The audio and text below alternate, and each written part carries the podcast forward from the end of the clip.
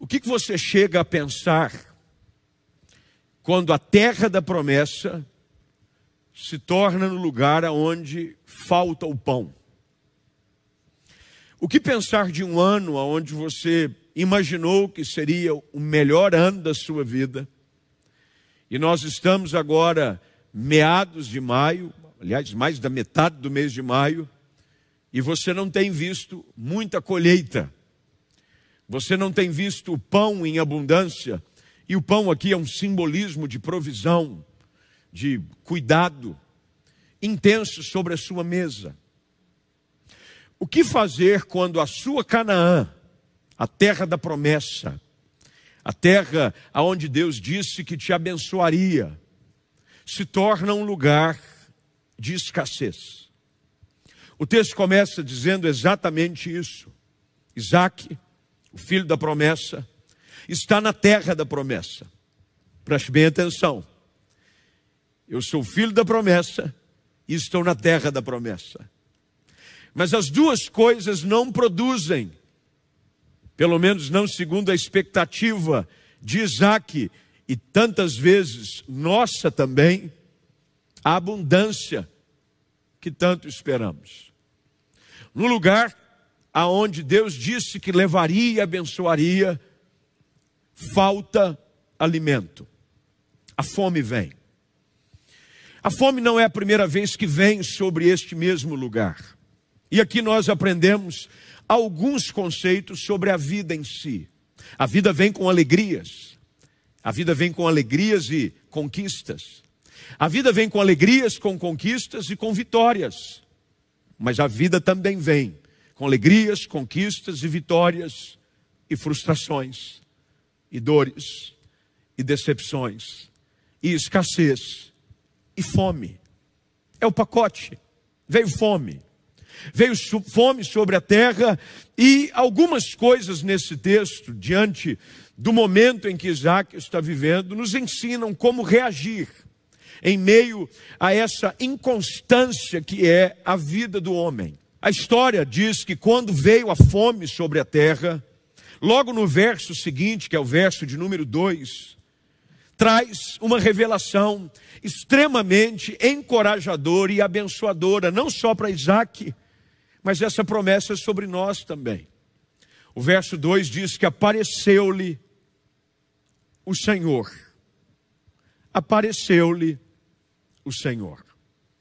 Primeira coisa que eu quero que você entenda é de que você não precisa enfrentar as suas lutas sozinhos. Você não precisa enfrentar a sua dor sozinho. Você não precisa enfrentar o seu luto sozinho. A figura do Deus Emanuel, ela é extremamente importante de ser não só contemplada, mas experimentada por todos nós. A importância de ter um Deus presente, de um Deus Emanuel, faz toda a diferença. É por isso que você que me acompanha, diante das suas lutas e diante daquilo que você pode catalogar como sendo a sua fome, a sua luta, a sua dor, lembre-se do que o texto diz: o Senhor apareceu a Isaac. Deus se manifesta na sua vida também. Deus se manifesta na minha vida também. Aqui agora aparece o Senhor a Isaac e faz a ele com que seja revelado essa verdade de que nos momentos de luta e de grande privação da nossa vida, a manifestação da presença de Deus se faz ainda mais real e intensa apareceu o Senhor a Isaac, exatamente na hora da dor. Foi assim com Gideão, enquanto ele malhava o trigo no lagar, Juízes 6 traz a história.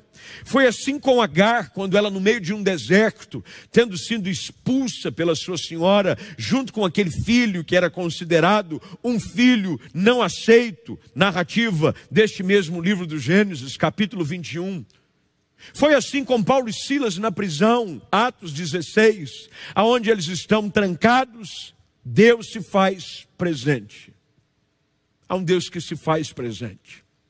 Há um Cristo que manifesta a sua presença e bate a porta do nosso coração. Ele faz o convite para que no meio da sua luta, mesmo no contexto da terra prometida, ele diz: o segredo não é o lugar, o segredo é a companhia no lugar. O segredo que Deus estava ensinando Isaac a contemplar é de que mais importante do que a Canaã, a terra da promessa, é o Deus da promessa. Mais importante do que você usufruir dos benefícios de um ano favorável, é você enfrentar esse ano acompanhado pela pessoa de Jesus Cristo. O Senhor aparece a Isaac. E ao aparecer a Isaac, ele fala com ele. Que bom que Deus é muito mais do que apenas uma companhia muda. Deus é um Deus que fala. E Deus sabe falar as coisas certas nas horas certas, que visam tirar a incerteza do coração daqueles que vivem um momento de escassez na terra da fome. Aparece o Senhor, e o verso de número 2 diz que o Senhor, ao aparecer, fala. Deus fala. Deus fala conosco. Deus fala através da Sua palavra, Deus fala através do seu espírito. Deus fala através das situações, e Deus vem agora falar a Isaac dizendo: Fica na terra, fica na terra que eu te disser. E aqui eu aprendo uma outra lição importantíssima, que precisamos aprender nos nossos momentos de escassez. É de que a presença de Deus também me traz a garantia de direção. Fica na terra. O segredo é o favor de Deus. O segredo não é o país, o segredo não é a economia, o segredo não é a política, o segredo não é ficar livre de uma pandemia, porque outras virão. Dias difíceis virão. É tolice da nossa parte chegarmos à conclusão errônea de que se vencermos essa, nunca mais teremos problemas. Teremos sim, Senhor.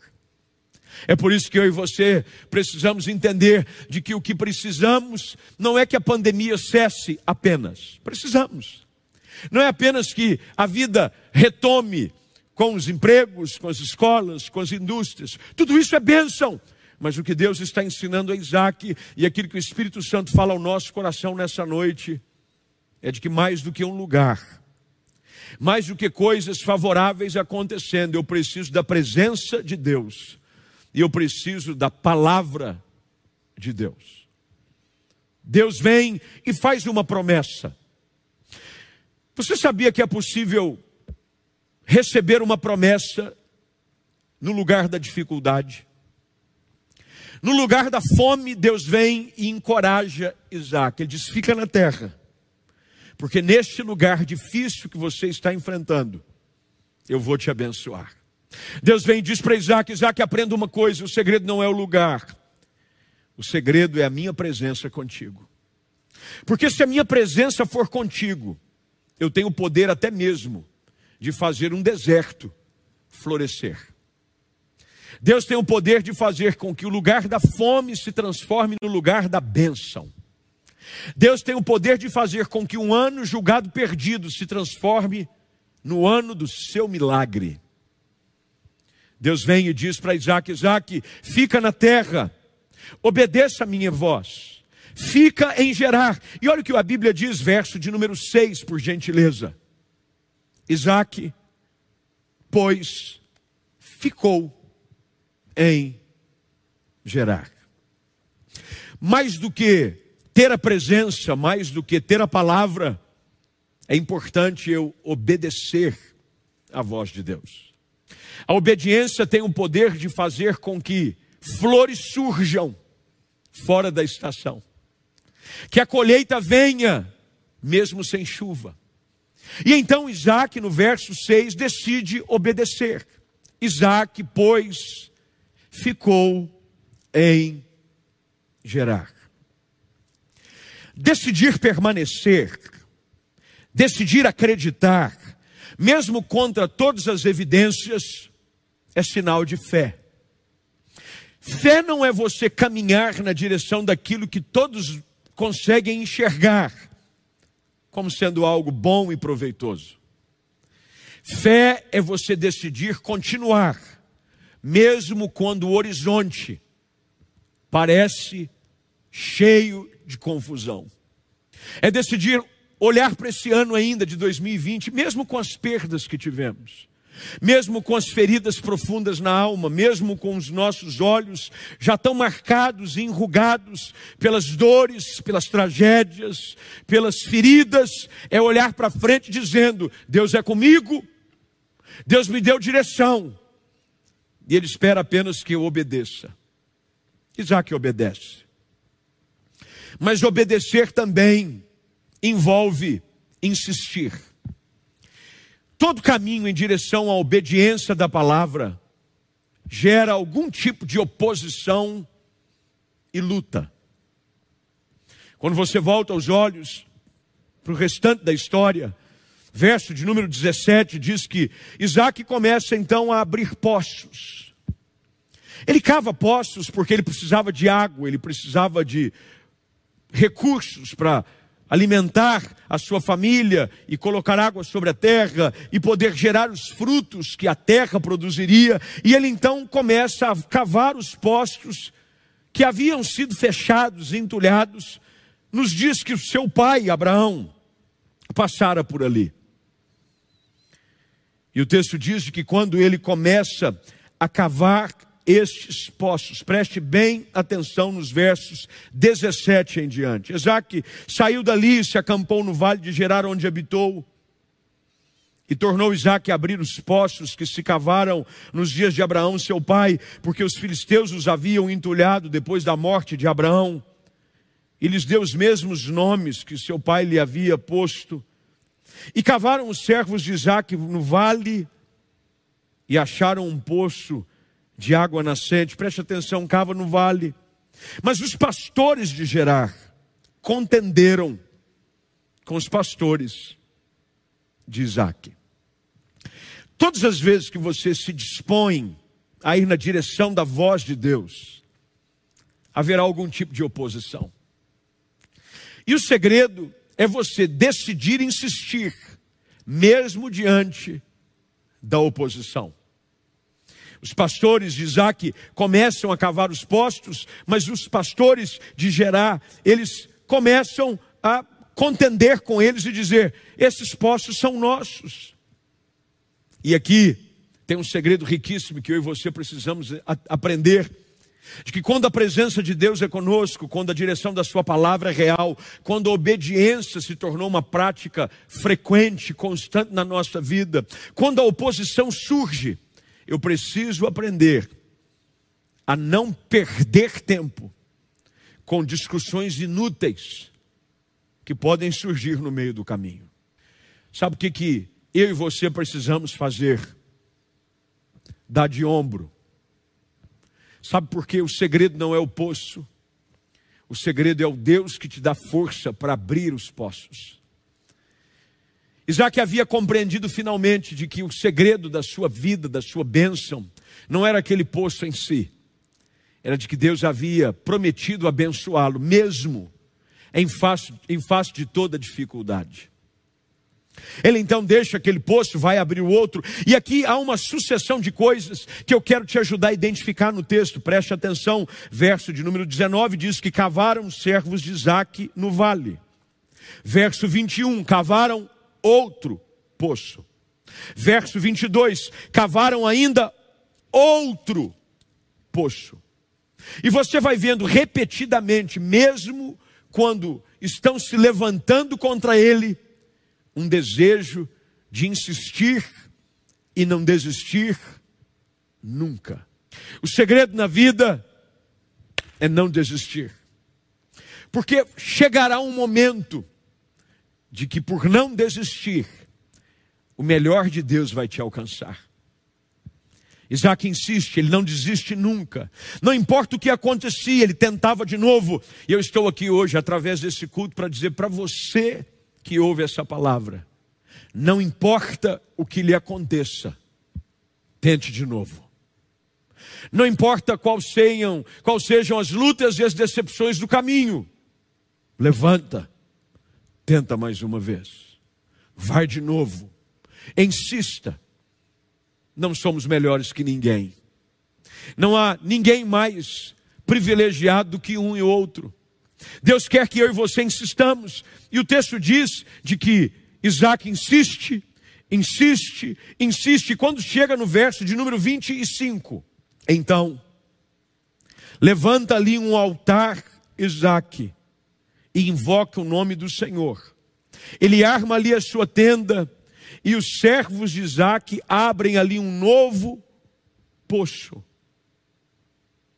E neste lugar, naquele lugar, o lugar aonde eles haviam insistido para que os poços continuassem sendo abertos.